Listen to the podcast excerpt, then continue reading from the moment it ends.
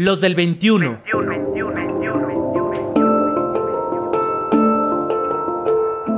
Hombres en movimiento. En movimiento, en movimiento, en movimiento, en movimiento. Rutas para la paz.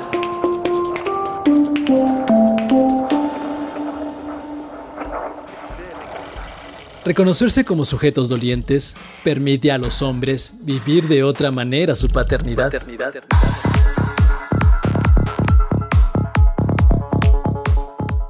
Cuando Rogelio era joven, la vida le daba igual.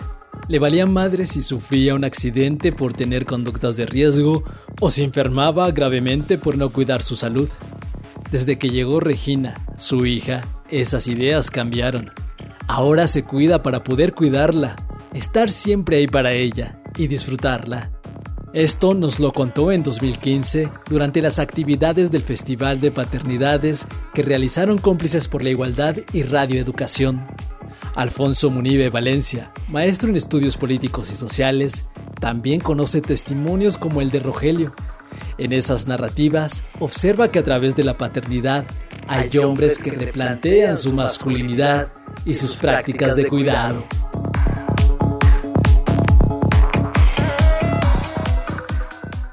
la paternidad en el trabajo con hombres, yo creo que es una de las ventanas más importantes para trabajar justo la deconstrucción de estas ideas de dominación.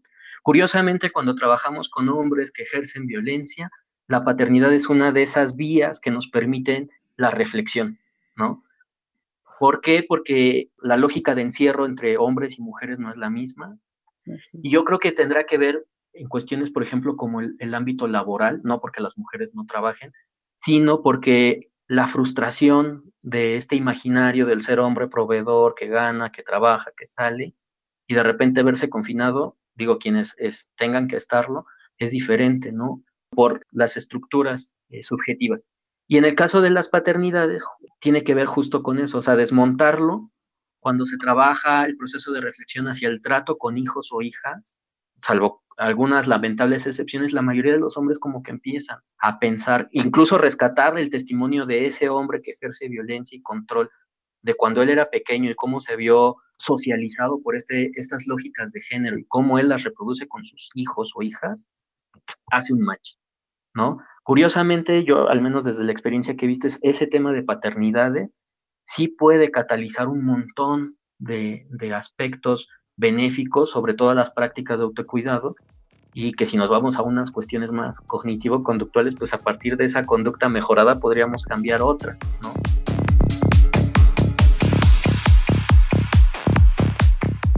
Durante la cuarentena por la pandemia de COVID-19, el rol de proveedor que han adoptado muchos hombres los tiene muy preocupados.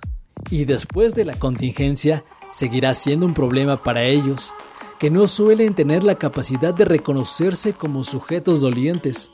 Sin embargo, Alfonso Munive sugiere que esta contingencia que tanto ha sacudido a la humanidad puede ser una etapa donde los hombres favorezcan una educación emocional que no castre la expresión emocional de sus hijos varones.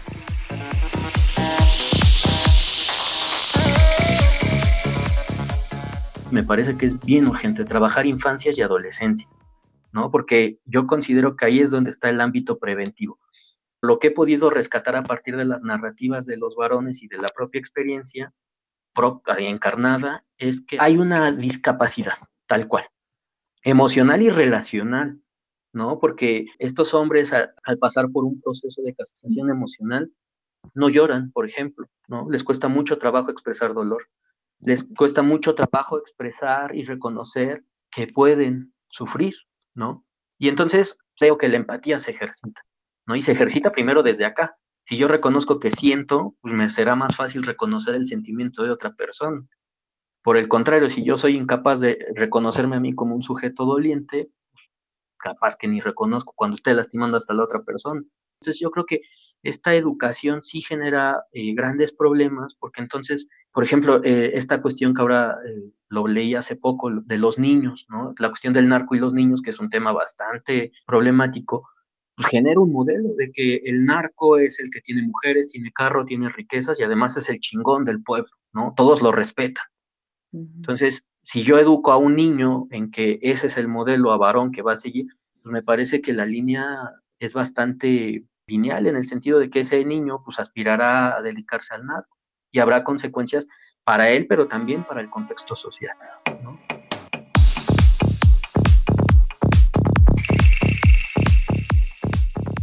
Hace cinco años, en aquel festival de paternidades, Rogelio también nos dijo, yo no quiero ser un padre como fue el mío, yo quiero ser un padre presente en la vida de mi hija.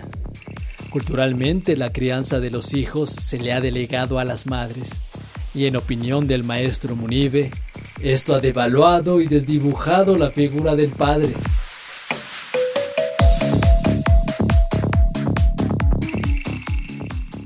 siempre achacamos a las mujeres que son madres la educación de los hijos. Y es real, porque en parte es real porque todos estamos socializados en un sistema de género que nos determina ciertos comportamientos.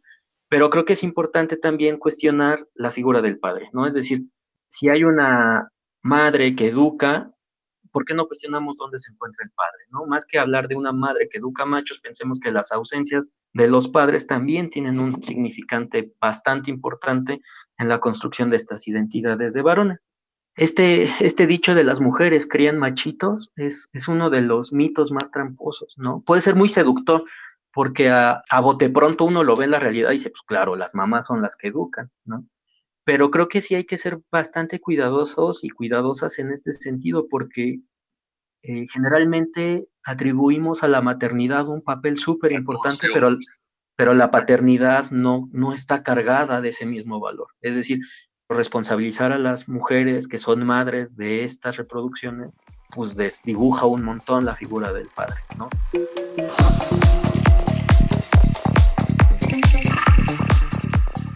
Cuando hablamos de paternidad y corresponsabilidad, Juan Guillermo Figueroa, filósofo e investigador en temas de paternidad, sugiere reflexionar sobre la desfeminización del lenguaje de la reproducción y la crianza, para permitir la integración activa de los hombres en esas experiencias.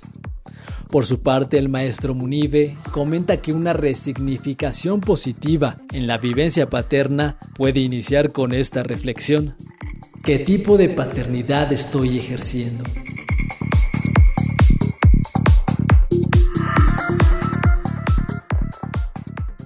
La invitación constantemente es qué tipo de hombres queremos ser, qué tipo de relaciones queremos tener. Cuando hablamos de autocuidado cuesta mucho trabajo, porque pensemos que si como hombres no hemos sido educados, no hemos sido, no hemos aprendido a, a reconocer un cuerpo doliente, un cuerpo con necesidades que siente, difícilmente podemos solicitar ayuda. La realidad es que los hombres cuando acuden a servicios de reeducación, de grupos de hombres, de reflexión, llegan por situaciones de crisis, ¿no? Por demandas externas. Y ahí es donde uno tendríamos que empezar a trabajar para fortalecer estas redes en la que los servicios de atención a hombres sean conocidos por la población y dos, que estos eh, hombres, estos varones puedan acudir. ¿Qué se necesita? Pues involucrarnos en una ética de cuidado. Eh, la tesis que yo, yo sostengo es que es una ética de cuidado sí hacia la otra persona, por supuesto, a las otras personas, pero es una ética de cuidado que tiene que partir de acá, ¿no? No porque nos volvamos hedonistas en el sentido de que todo el placer y todo el goce sea para mí, eh, sino más bien reconocer cuáles son esas necesidades que yo tengo. ¿no? Yo creo que la invitación más bien sería a preguntar justo qué onda con nosotros como varones y como padres. Como padres, como padres. ¿Qué tipo de relaciones quiero tener? Conmigo mismo, con mi pareja, con mis hijos. ¿Qué tipo de padre quiero ser? Alfonso Munive promueve la reflexión de los hombres sobre estas preguntas para, a partir de ellas, resignificar las formas en que vivimos nuestra masculinidad y nuestra paternidad. Hoy, en el contexto de la contingencia sanitaria por COVID-19, invita a quienes lo escuchamos en esta sesión virtual a concebirnos como cuidadores más allá del rol de proveedor, pues nuestros seres queridos y nosotros mismos también necesitamos nutrición emocional. Nutrición emocional. Si nos cuidamos física y emocionalmente, podemos cuidar a los demás. De eso está seguro el maestro Munibe y nosotros, los del 21, coincidimos con él. Por eso en esta cuarentena los invitamos a unirse a la campaña Hombres en sana convivencia. Hombres en sana convivencia. El que los varones nos encontremos habitando una fragilidad y una vulnerabilidad ante una situación que afecta a nuestra salud y se cae cualquier pretensión de certeza, de control, eso también desestabiliza la construcción de la masculinidad, que no encuentra mucha válvula de escape. En esta contingencia, cuidar hace la diferencia.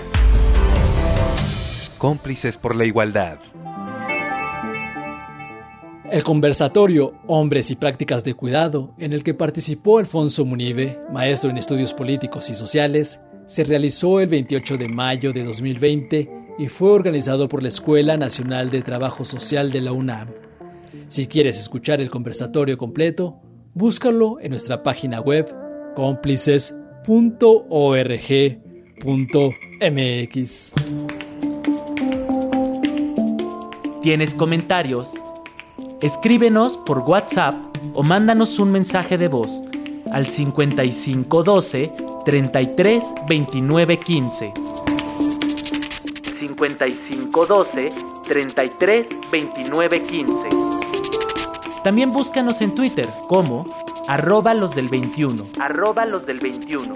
En Facebook y YouTube, los del 21. Los del 21. Rutas para la paz. Hombres en movimiento. Los del 21. Realización Hugo Enrique Sánchez. En las redes sociales y webmaster Roberto Hernández. Producción Pita Cortés.